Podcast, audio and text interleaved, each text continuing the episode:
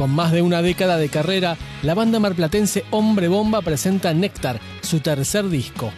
Hombre Bomba se formó en Mar del Plata en 2009 y está reconvertido en un septeto para este trabajo.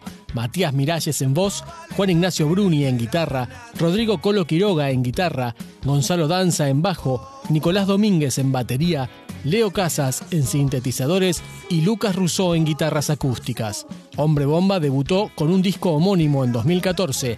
Tres años después presentó su segundo trabajo, Novelas, y comenzaron el 2020 con el lanzamiento de esta tercera placa, grabada en la casona de Aedo y producida por Guillermo Beresniak.